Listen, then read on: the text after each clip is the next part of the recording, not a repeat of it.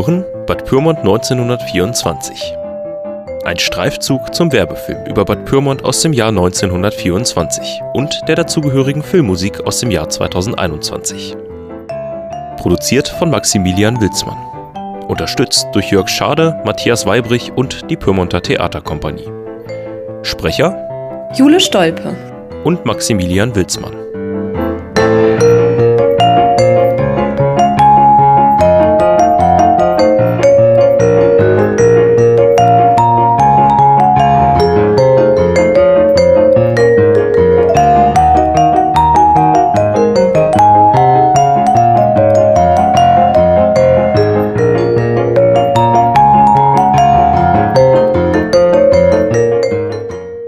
Pyrmont 1924. Ein Film, etwa 19 Minuten lang, über die Stadt Bad Pyrmont aus den 1920er Jahren.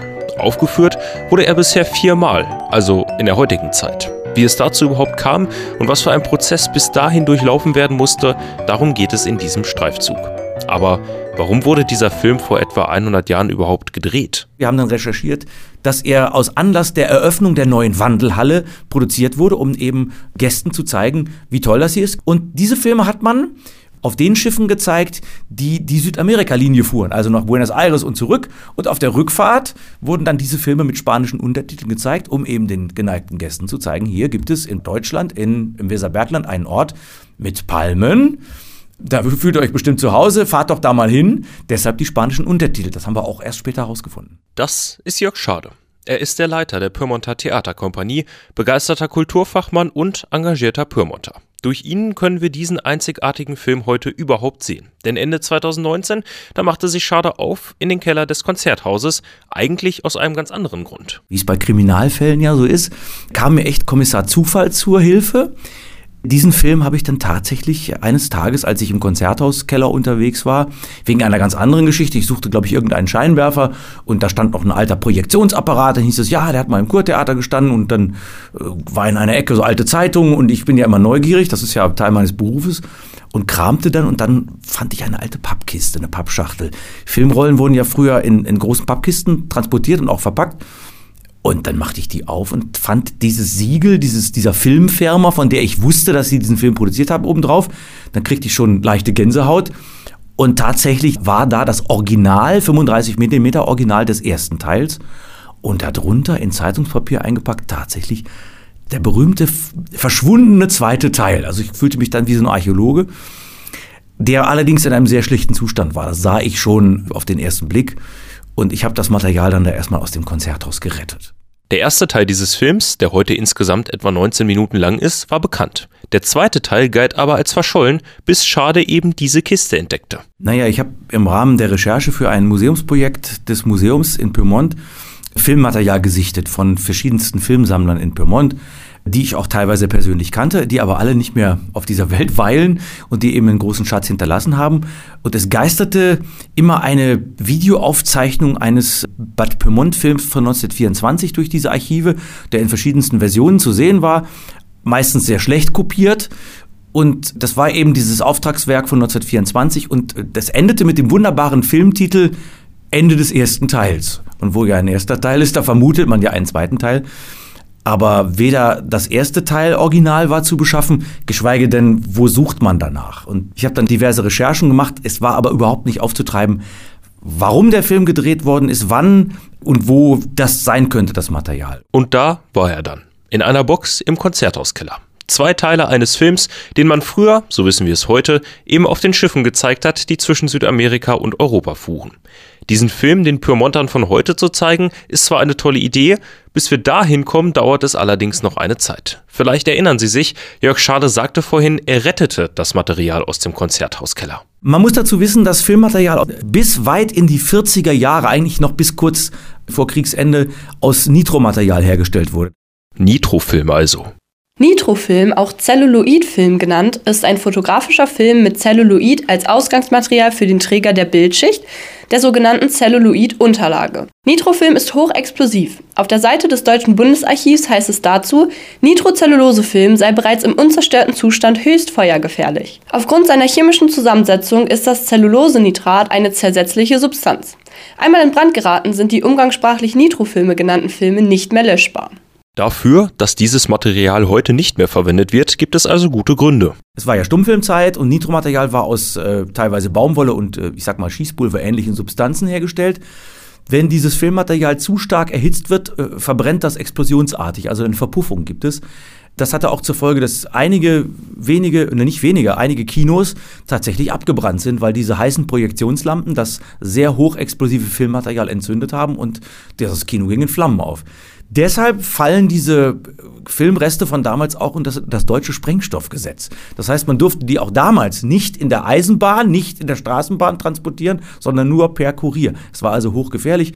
Insgesamt waren die 1920er Jahre, in denen auch der Film entstand, um den es heute geht, eine spannende Zeit für die Filmindustrie. Nach dem Ersten Weltkrieg entwickelte sich in den USA eine richtige Filmindustrie, wobei zu der Zeit schon eine etablierte Szene in Europa vorherrschte. Vor allem in Frankreich wurden im frühen 20. Jahrhundert viele Filme produziert. Produziert wurden zu dieser Zeit ausschließlich Stummfilme, erst Ende der 1920er Jahre gab es die ersten vertonten Filme, der Bad Pyrmont-Film entstand also zu einer goldenen Zeit für den Stummfilm. Dazu gab es zu dieser Zeit die Universum Film AG, vielen besser bekannt als die UFA. Das 1917 gegründete Filmunternehmen mit Sitz in Babelsberg ist nicht nur eine der ältesten Filmunternehmen in Europa, die UFA produzierte in den 1920er Jahren auch eine ganze Reihe von erfolgreichen Filmen, die zugleich einige Schauspieler bekannt gemacht hatten. Der Stummfilm Faust aus dem Jahr 1926 oder Die Nibelungen unter der Regie von Fritz Lang aus dem Jahr 1924 sind nur zwei der Beispiele.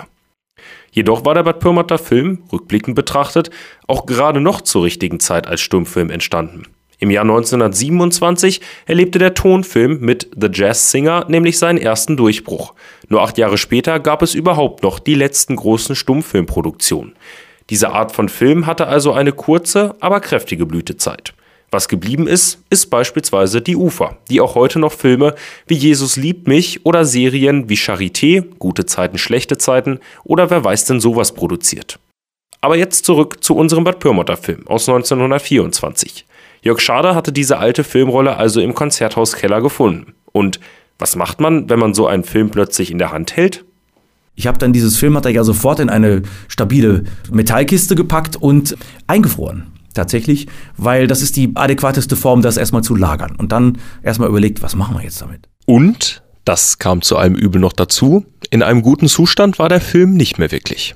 Der erste Teil war noch gut. Also man sieht, da, da sah die Perforation. Das ist ja, die älteren Zuschauer, so wie ich, oder Zuhörer werden sich ja noch erinnern, dass früher die Filme ja mittels einer, eines Zahnrades an einer Lampe vorbeitransportiert wurden. Und deshalb gab es diesen Perforationsstreifen an der Seite. Das war bei der zweiten Rolle alles kaputt. Das, man muss sich das vorstellen, diese große 35 mm Rolle war ein, fast ein, ein sehr unförmiger, nicht mehr runder Klumpen sehr verklebt, die Perforation war kaputt und ich machte mir relativ wenig Hoffnung, dass man den irgendwie retten kann, wollte es aber wenigstens versuchen. Ich war ja total neugierig auf den Inhalt. Im Kino klang das dann damals so.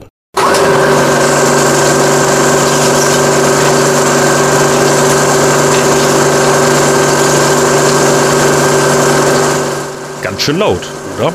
Deswegen wurde der Stummfilm auch nicht als Stummfilm gezeigt. Musikredakteur Malte Hemmerich vom Podcast Scoresnacks erklärt, was neben den lauten Geräuschen der Filmprojektoren damals dazu geführt hat, dass zu Filmen Musik gespielt wurde. Nun, da gab es zum Beispiel praktische Gründe. Kinos waren damals ganz anders, als wir sie heute kennen. Nicht so abgeschirmt von der Außenwelt. Und die Außenwelt, die konnte laut sein. Aber nicht nur das, auch die alten Projektoren konnten ganz schön rattern. Dabei war es für das Publikum sowieso schon seltsam, stumme Menschen auf der Leinwand zu sehen. Wie sollte man denn da in den Film gezogen werden? Und auch, wenn der Film über Bad Pyrmont vermutlich auf vergleichsweise ruhigeren Schiffen gezeigt wurde, spielte wahrscheinlich auch damals jemand Musik zu dem Stummfilm. Deshalb war für Jörg Schader auch klar, wenn wir den Film zeigen wollen, dann brauchen wir Musik dazu. Naja, die Geschichte war klar. Einmal müssen wir den Film natürlich an dem Ort, wo er damals 1924 im Oktober Premiere hatte, im Krone-Saal, also fast an der Stelle, wo wir ihn jetzt auch gezeigt haben, fast 100 Jahre später, zeigen. Und dann dachte ich, naja, wie haben die Leute das denn früher angeschaut und habe nochmal weiter recherchiert. Ich kenne mich ja im Filmbereich ganz gut aus. Zu der Zeit gab es eben ja nur diese Titel, also Schrifttitel, wo erklärt wurde, was jetzt gerade passiert und welche Emotionen der Schauspieler jetzt gerade hat. Und die Musik kam eben live entweder von einem Pianisten oder von einem kleinen Orchester, je nachdem, wie viel Geld das Kino hatte, oder etwas später sogar noch von einer Kinoorgel. Und um das vorzuführen, habe ich gedacht, wie würde denn jemand von heute so einen Film vertonen? Im Stil von damals. Und da kam unser wunderbarer Matthias Weibrich, unser musikalischer Leiter, ins Spiel, wo ich ihn fragte, willst du sowas machen? Und er überhaupt nicht gezögert hat und sagt, ja, möchte ich. Matthias Weibrich. Das ist der musikalische Leiter der Pyrmonter Theaterkompanie. Weibrich ist aber auch Autor, Komponist und sogar manchmal als Schauspieler auf der Bühne. Zum Beispiel in der Rolle eines Sängers beim Pyrmonter Sommertheater. The triangle tingles and the trumpets play slow. Farewell, Angelina, the sky's on fire and I must leave. Machine guns are roaring and the puppets heave rods. The fiends nail the time bombs to the hands of the clock. Call me anything you like, I will never deny it. Farewell, Angelina, the sky is erupting. I must go where it's quiet. Zu Matthias Weibrich kommen wir aber später noch einmal ausführlich. Aber zurück zum Film. Jörg Schade hatte nun diese verklebte Filmrolle, von der er wusste, dass darauf ein Stummfilm über Bad Pyrmont aus dem Jahr 1924 ist. Zeigen konnte man den Film, nachdem Schade ihn fand, aber noch lange nicht. Ich hatte aufgrund meiner Recherchen ja schon viele andere 8mm Filme über Pyrmont und so gesammelt und gefunden, digitalisieren lassen. Bin erstmal zu einer Dame gefahren nach Hannover, packte das aus, die kriegte gleich das kalte Grausen, dass ich mit diesem hochexplosiven Material ankam, hat das dann mit Samthandschuhen angefasst und hat gesagt, ich bin die Falsche, ich kann das nicht. Hier muss ich passen. Gibt in Deutschland ein paar wenige Firmen, die sich mit solchem Material noch befassen, unter anderem eben Studio Hamburg. Und ich habe die angerufen und habe gesagt, naja, 1924 und so verklebt, machen wir Ihnen auch wenig Hoffnung, aber bringen Sie das mal her. Und dann habe ich einen schönes Tages diese Metallkiste in mein Auto gepackt und bin relativ schnell nach Hamburg gefahren. Zum Studio Hamburg gibt es eine Firma, eine Postproduktion auf dem Studio Hamburg Gelände. Ich kannte da auch ein paar Leute. Und ich packte dann diese Rolle aus und da wurde sofort die gesamte Belegschaft zusammengerufen, weil das nicht so häufig vorkommt, dass man Material aus der Zeit findet. Dann wurde eine Cutterin geholt, die sich damit auskennt und die sagte, naja, auf der Skala von eins bis vier die, die Stufen, die so ein Filmmaterial durchlebt, Stufe vier ist gar nicht mehr zu gebrauchen. Wir waren Ende Stufe zwei. Den Film wiederherstellen, das klappt also. Aber man muss ihn ja dann auch zeigen können. Die Perforationen kann man nicht mehr retten, man muss da Fehlstellen ausgleichen, um es zu digitalisieren. Man muss das ja irgendwie in einen Projektionsapparat einspannen, damit man es überhaupt transportieren kann. Und das muss erstmal gemacht werden. Dann habe ich eine Kostenkalkulation erstellen lassen, die ungefähr bei 6000 Euro lag. Und bin mit meiner berühmten Sammelbüchse losgegangen und habe versucht, Geld zu beschaffen. Das ist mir tatsächlich auch gelungen.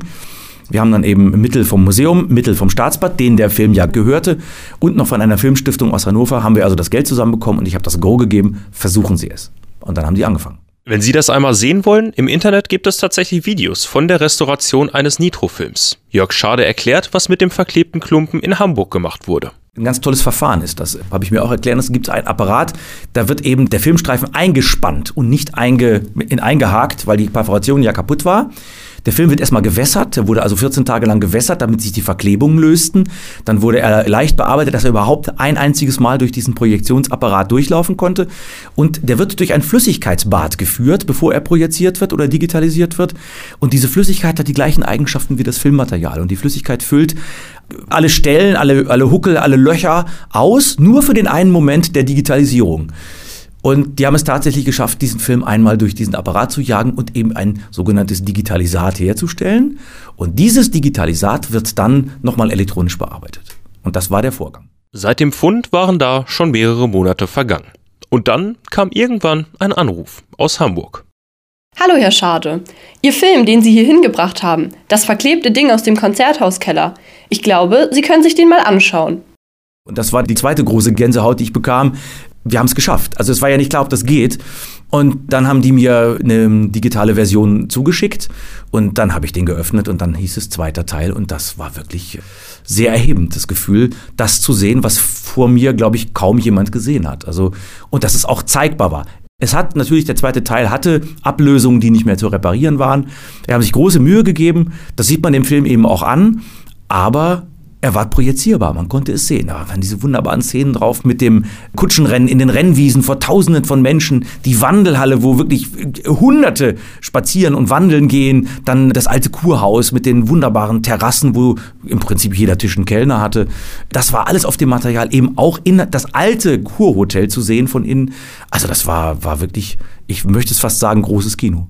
Die Gänsehaut, die Jörg Schade bekam, war sicher auch durch die lange Wartezeit begründet. Denn mal eben den Film wiederherstellen, das war nicht. Also es waren tatsächlich äh, mehrere Monate, die wir warten mussten, bis das soweit war, weil die das natürlich auch immer dazwischen geschoben haben. Es ist ihnen aber so gut gelungen, dass äh, Studio Hamburg äh, dieses Projekt tatsächlich auf seine eigene Webseite gepackt hat, weil das wirklich nicht so häufig vorkommt, dass man solches Material noch findet es war ja auch so, dass äh, diese Döring-Film, die den damals produziert hat, diesen Film, das war ja im Grunde einer von Deutschlands größten Werbe- und Dokumentarfilmproduzenten. Die hatten 60 Mitarbeiterinnen und Mitarbeiter in Hannover, haben große Ateliers gehabt, die drehten sowas wie am Fließband und das meiste von dem Filmmaterial, was die gedreht haben, ist im Krieg zerstört worden.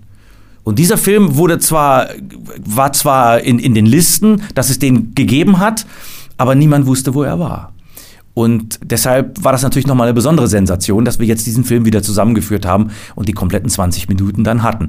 Aber was war in dem Film eigentlich so zu sehen? Dinge, die viele Pyrmonter von heute höchstens noch aus Erzählungen kennen. Es gibt zu Anfang des Films eine sehr kurze, aber sehr eindringliche Sequenz. Es ist nämlich meines Wissens die erste Luftaufnahme von Pyrmont. Und zwar natürlich von den Highlights hier vom Kurpark und äh, vom Schloss. Und äh, das habe ich erstmal so hingenommen, als ich das gesehen habe. Und dann dachte ich, Moment, ich habe doch hier gerade mal recherchiert zu der Bad Pyrmonter Luftreederei. Das ist ja diese berühmte Geschichte von einem etwa einjährigen äh, Unternehmen, was in den äh, Rennwiesen existierte. Die haben da ja richtig einen Flughafen angelegt, mit einer Flughalle die, wo die Baupläne ja auch noch existieren und die ich da auch noch gefunden habe, wo also ein Pyrmonter Unternehmer, der ein Hotel hatte auf der Bahnhofstraße, praktisch äh, drei Flugzeuge gekauft hat. Das erste Flugzeug war eins zum Zusammenklappen, das konnte er in seine Garage schieben und äh, ist auch eine Sendung für sich eigentlich. Ähm, und der hat dann praktisch in diesen Emmerwiesen da tagtäglich bei gutem Wetter Rundflüge angeboten. Man konnte tatsächlich mit diesen Flugzeugen also auch bis Hannover und Hamburg fliegen, auch einmal rund ums um das Hermannsdenkmal und die Externstein. Das wurde auch gern gebucht. Das war dann so ein Gast konnte mitgenommen werden. Er hatte nachher drei Flugzeuge und hat auch äh, Kunstflüge da abgehalten. Also da waren Tausende von Menschen, die, davon gibt es leider keine Filmaufnahmen, hat dann also die, die Deutschlands erste und beste Kunstfallschirmspringerin hier gehabt. Ein Jahr später ist sie dann leider tödlich verunglückt, Gott sei Dank nicht hier in Pyrmont. Also es war riesig was los, bis eines Tages eines dieser Flugzeuge verunglückt ist. Bei dem Flugzeugunglück ist außer einer Verletzung aber wohl nichts passiert. Jedenfalls wurden mit Hilfe der Flugzeuge die ersten Luftaufnahmen von Bad Pyrmont gemacht, die eben auch in diesem Film Bad Pyrmont 1924 zu sehen sind. Ich habe dann recherchiert, dass offensichtlich eines der letzten Flüge in einem dieser Flugzeuge eben kommerziell gemacht wurde. Das heißt also, der Kameramann hat sich da reingesetzt und wurde dann eben über dieses Gelände geflogen. Das muss schon eine Mördernummer gewesen sein. Die Apparaturen waren ja nicht so wie heute äh, Handy groß, sondern die waren richtig schwer.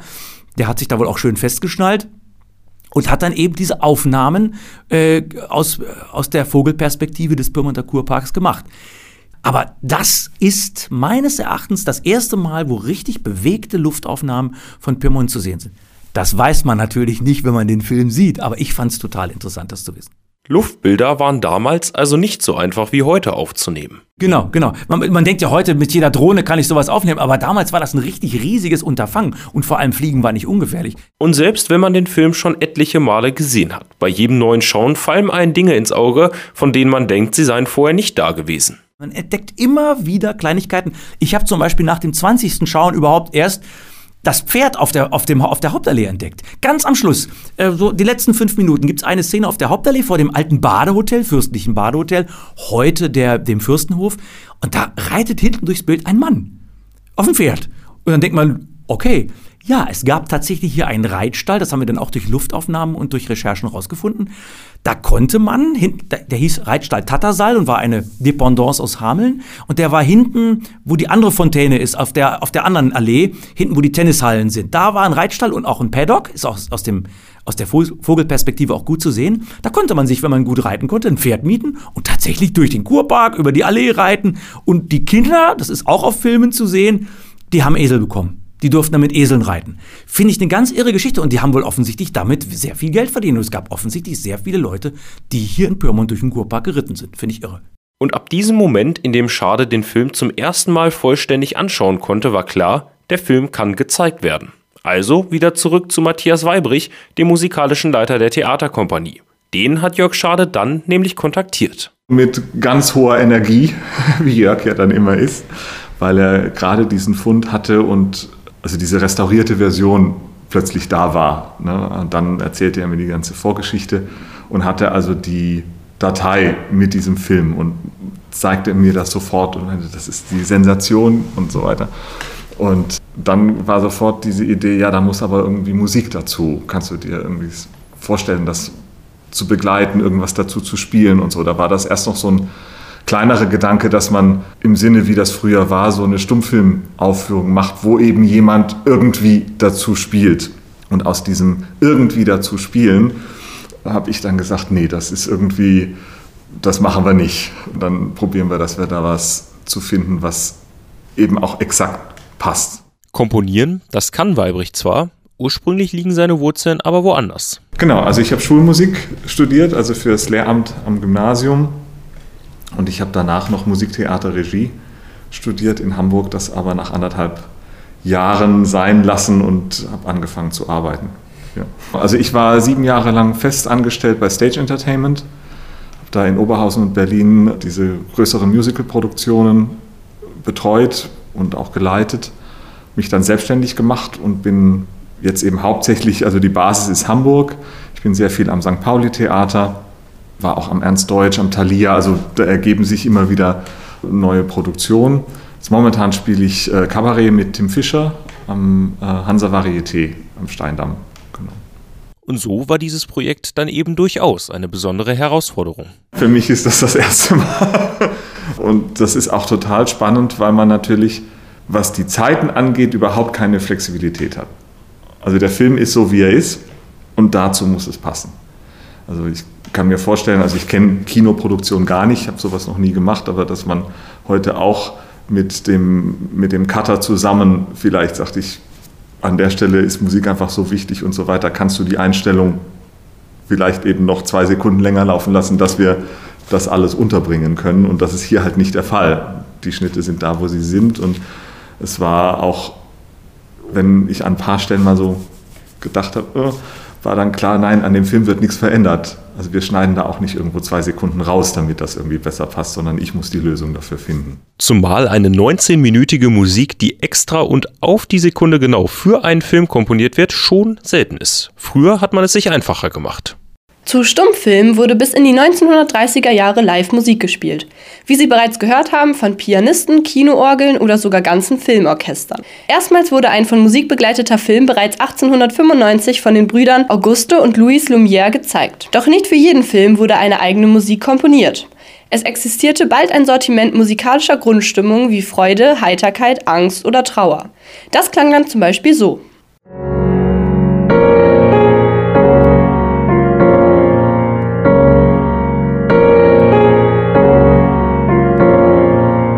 Oder so.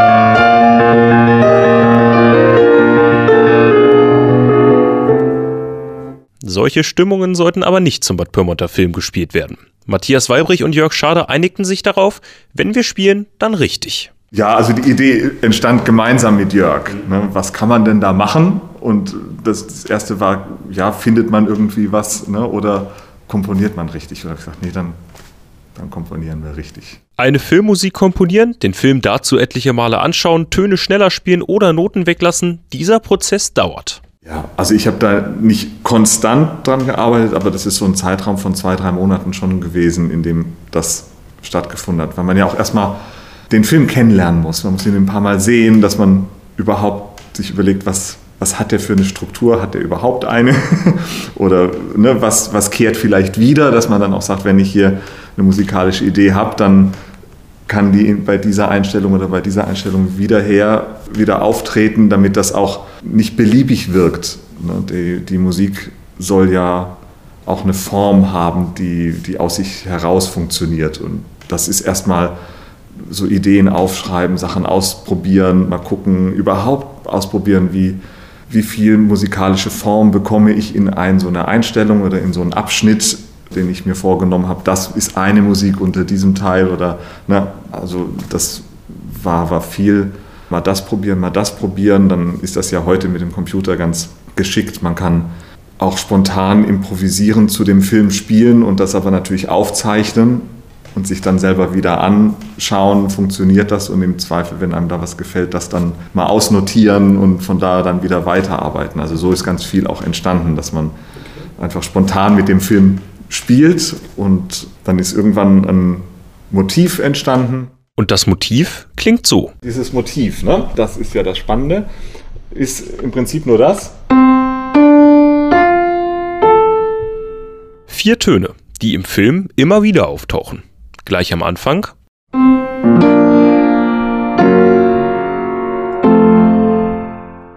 Oder als Walzer im Verlauf des Films.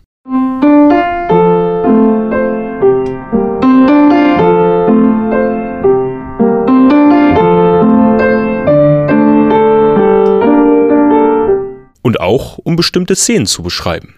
Sie hören eine Dame, die in ein Moorbad steigt.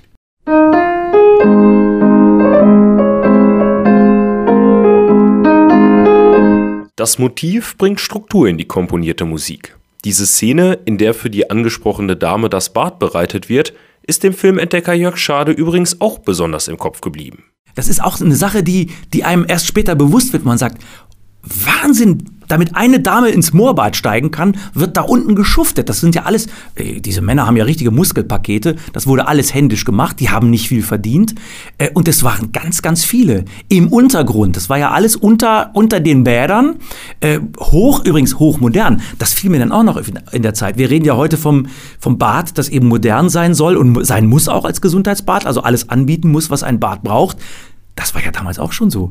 Heute wirkt das natürlich antiquarisch, aber wenn Sie sehen, dass diese ganzen Dinger mit Dampfmaschinen betrieben wurden, also hier war schon ganz viel elektrischer Strom im Spiel, da waren Maschinen, da sehe ich die Frauen, die Mädchen an den Mangelmaschinen, das wurde alles händisch gemacht. Der Entstehungsprozess der Musik war mit dem Motiv allerdings noch nicht abgeschlossen und auch noch nicht, als das Stück zum ersten Mal zu Papier gebracht wurde, so Matthias Weibrich. Also es gibt manche Einstellungen, da habe ich später gedacht, oh ja, da habe ich gute Musik dazu und spiele das und dann ist noch nicht mal die Hälfte dieser Einstellung rum. So, ne? oh, ich brauche da noch was.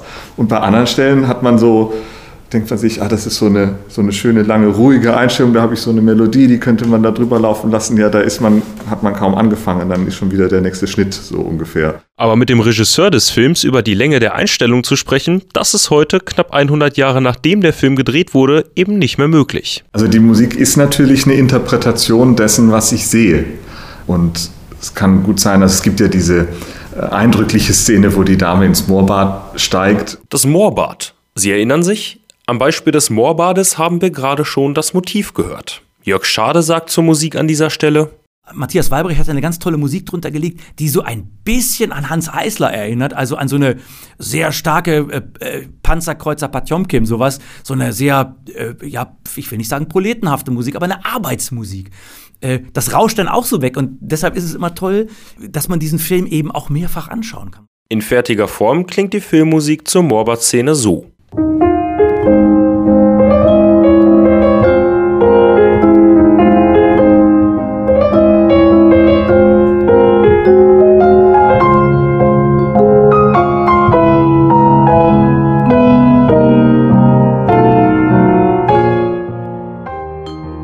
Kameramann versucht mit so einer Blende nur ihren Kopf zu filmen, während sie sich auszieht und letztendlich klappt das nicht wirklich so ganz. Also man hat am Schluss alles von dieser Dame auch gesehen.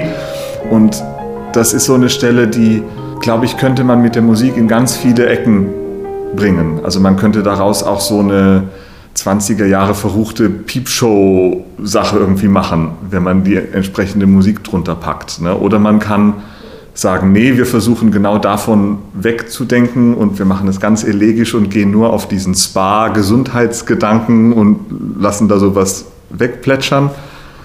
Und ich habe versucht, an der Stelle irgendwo mich in der Mitte zu bewegen. Und vielleicht, wenn Sie aufmerksam gelauscht haben, da war neben dem Klavier ja noch ein Instrument. Die Idee, das mit dem Film zu machen, startet ja auch ganz klein und es war erstmal nur Klavier. Und dann habe ich gedacht, ja, über 20 Minuten, das ist dann, ne, so, vielleicht kann man da noch was ein bisschen bunter machen. Und ich habe in der Zeit eine Produktion am St. Pauli Theater gemacht über Zara Leander und in der hat Hauke auch mitgespielt. Hauke. Gemeint ist Hauke Renken. Er spielt Vibraphon, das zweite Instrument, das die Filmmusik zu Bad Pyrmont 1924 vollständig macht. Im St. Pauli Theater entstand also die Idee, mit zwei Instrumenten zu einem Bad Pyrmonter Film zu spielen. Dann kam sofort die Idee, das wäre doch, wär doch super, wenn wir da das Vibraphon noch dazu bringen, weil es eben zu der Zeit, aus dem der Film kommt, passt und wir uns gut verstehen und einfach irgendwie da alles so in der Idee zusammenpasste. Ein Vibraphon, für die, die es nicht kennen, ist ein, sagen wir mal, überdimensionales Xylophon mit deutlich mehr verschiedenen Tönen. Einzeln kann es zum Beispiel so klingen.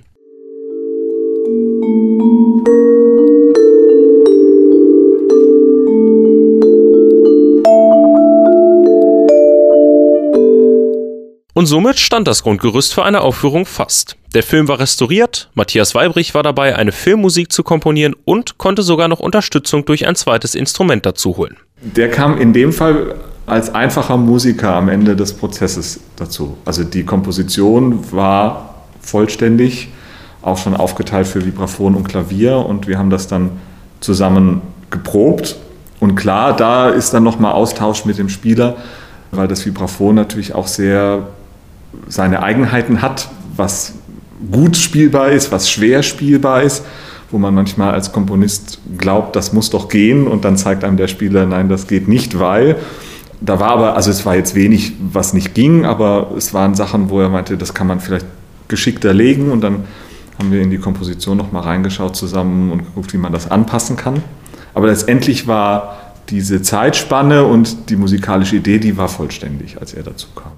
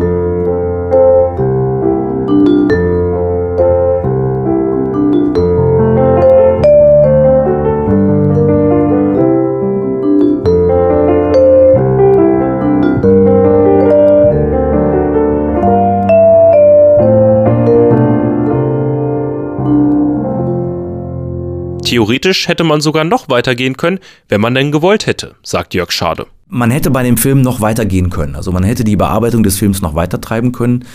Es gibt heute ja Möglichkeiten, mittels KI den Film so zu berechnen, dass er aussieht, als wäre er nie kaputt gewesen. Das hätte das gleiche Geld nochmal gekostet und dann hätten sie ein stromlinienförmiges glattes Produkt gehabt und hätten gesagt, ach toll, wir haben uns bewusst dazu entschieden, das nicht zu machen, nicht weil wir das Geld nicht ausgeben wollten, sondern weil wir gesagt haben, man muss dem Film das Alter auch ansehen. Also man sieht diese Ablösungen auf dem Film, man sieht manchmal, äh, wo man merkt, da war wirklich nicht viel zu retten, dann sieht man wirklich nur noch Schemen oder Konturen, es wirkt fast wie Karikatur. Ich finde es aber ganz wichtig und richtig, das so zu zeigen. So haben sich Jörg Schade, Matthias Weibrich und Hauke Renken dazu entschieden, mit dem Material, was sie hatten, auf die Bühne zu gehen. Natürlich, nachdem Weibrich und Renken in Hamburg etliche Male geprobt haben, was dann in Bad Pyrmont gezeigt werden sollte. Für die Vorführung des Films Bad Pyrmont 1924 sollte sowohl ein Klavier als auch ein Vibraphon in das Kino gestellt werden. Die beiden Musiker werden also live zum Film spielen. Da sind keine Fehler erlaubt. Also die Komposition ist so gemacht, es gibt ja in dem Film immer wieder so Texteinblendungen und meistens ist es so, dass an der Stelle die Musik auch in irgendeiner Form anhält oder sozusagen wartet, bis das nächste Bild kommt. Das heißt, wir müssen eigentlich diese Abschnitte dazwischen immer in der richtigen Zeit hinbekommen. Und wenn wir da ein bisschen überhängen oder ein bisschen zu kurz sind, können wir das mit diesen, an diesen Stellen ein bisschen ausgleichen. Und was da auf der Leinwand passiert, registrieren die beiden Musiker tatsächlich, während sie spielen, sagt Matthias Weibrich. Es schaut so ein Mann mal kurz in die Kamera und geht dann wieder raus, weil er merkt, er ist im Bild. So, das, das kriegt man wirklich im Augenwinkel gut mit. Und da weiß ich genau, wenn, wenn das an dieser Stelle in der Musik ist, dann sind wir super. Und wenn er eben das früher oder später macht, weiß ich, wir sind zu schnell oder zu langsam und dann können wir nochmal ausgleichen, um dann für die nächste Stelle, wo wir exakt sein wollen, dass man da vielleicht wieder richtig rauskommt.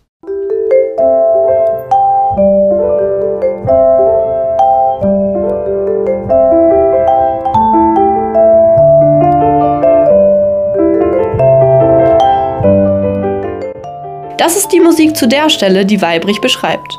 Was stellen Sie sich für ein Bild vor? Zu sehen ist das heutige Hotel Fürstenhof und ein Mann, der ins Bild läuft und dann ganz schnell wieder umkehrt. Was einem beim ersten Gucken übrigens auffällt, mit dem Laufe der Zeit aber ganz normal erscheint, man hat das Gefühl, der Film würde schneller abgespielt, als er gedreht wurde. Das ist auch tatsächlich der Fall.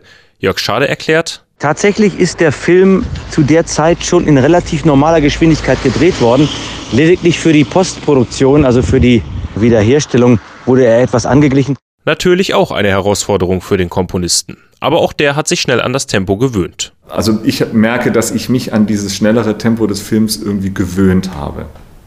Also das, wenn ich jetzt wieder so denke, wenn wir drüber sprechen und ich dann den Film angucke, dann merke ich das wieder deutlich und auch weiß, dass ich bei den ersten Malen dachte, was rennen die da so? Aber jetzt hat sich das natürlich, man hat das so oft gesehen, das ist das Tempo des Films. Ich glaube, würde man den jetzt auf ein Tempo bringen, dass er so wäre, wie er, also wie realistisch die Zeit vergangen ist, als er gedreht wurde, würde ich sagen, es ist alles furchtbar langsam. Was soll das? So, aber das ist ja, gewöhnt man sich so ein bisschen dran, glaube ich. Als Beispiel hören wir in die Szene, in der Handtücher für die Badegäste aufbereitet werden. Im Übrigen, vielleicht erkennen Sie die Musik aus dem Intro wieder.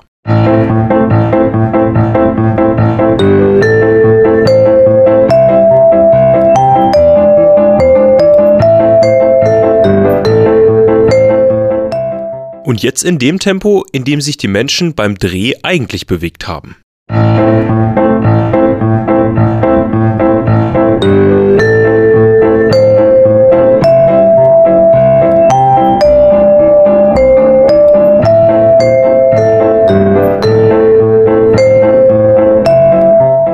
Klingt schon irgendwie seltsam. Wobei natürlich auch feststeht, solange man den Film noch nicht gesehen hat, wirken verschiedene Arten von Musik passend für dieselben Bilder. Da ist es fast egal, was man dazu spielt. Matthias Weibrich gibt ein Beispiel vom Einstieg in den Film. Wir sehen ganz am Anfang quasi die Region um Pyrmont. Ne? Und dann kann man natürlich da auch sagen, ist das irgendwie...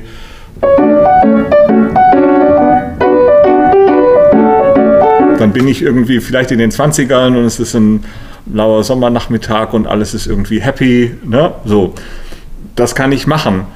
Ich habe mich entschieden, an dieser Stelle zu sagen, nee, wir wissen ja noch nicht, also wir sind noch nicht in Pyrmont und das wird alles so ein bisschen raufbeschworen und deswegen sind wir eher hier.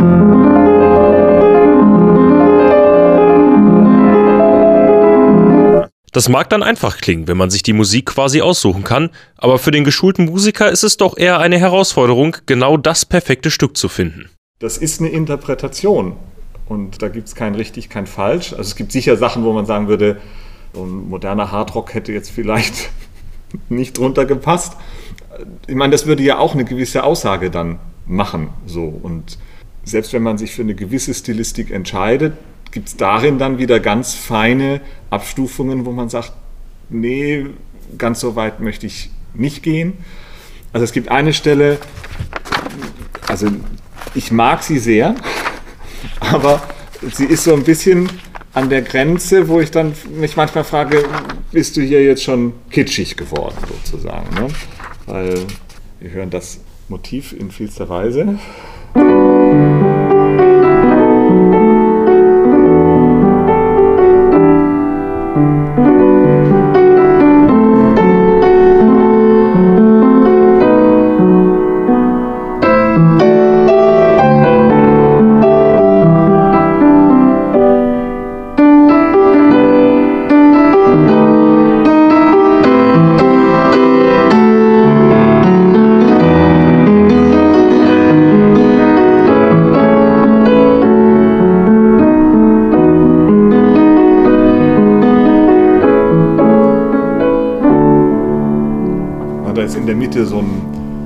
Krasser Tonartwechsel. Der ist, wenn wir gut sind, genau auf einem Schnitt, wo man zum ersten Mal dann den großen Kurpark sieht. Und ich wollte immer, dass das so ein vielleicht ein bisschen fühliger Moment auch für die Pyrmonter ist. So. Und deswegen habe ich da so eine Harmonieverwandtschaft gewählt, die man eigentlich jetzt eher heute im Musical oder auch Filmmusik oder teilweise im Pop auch benutzt.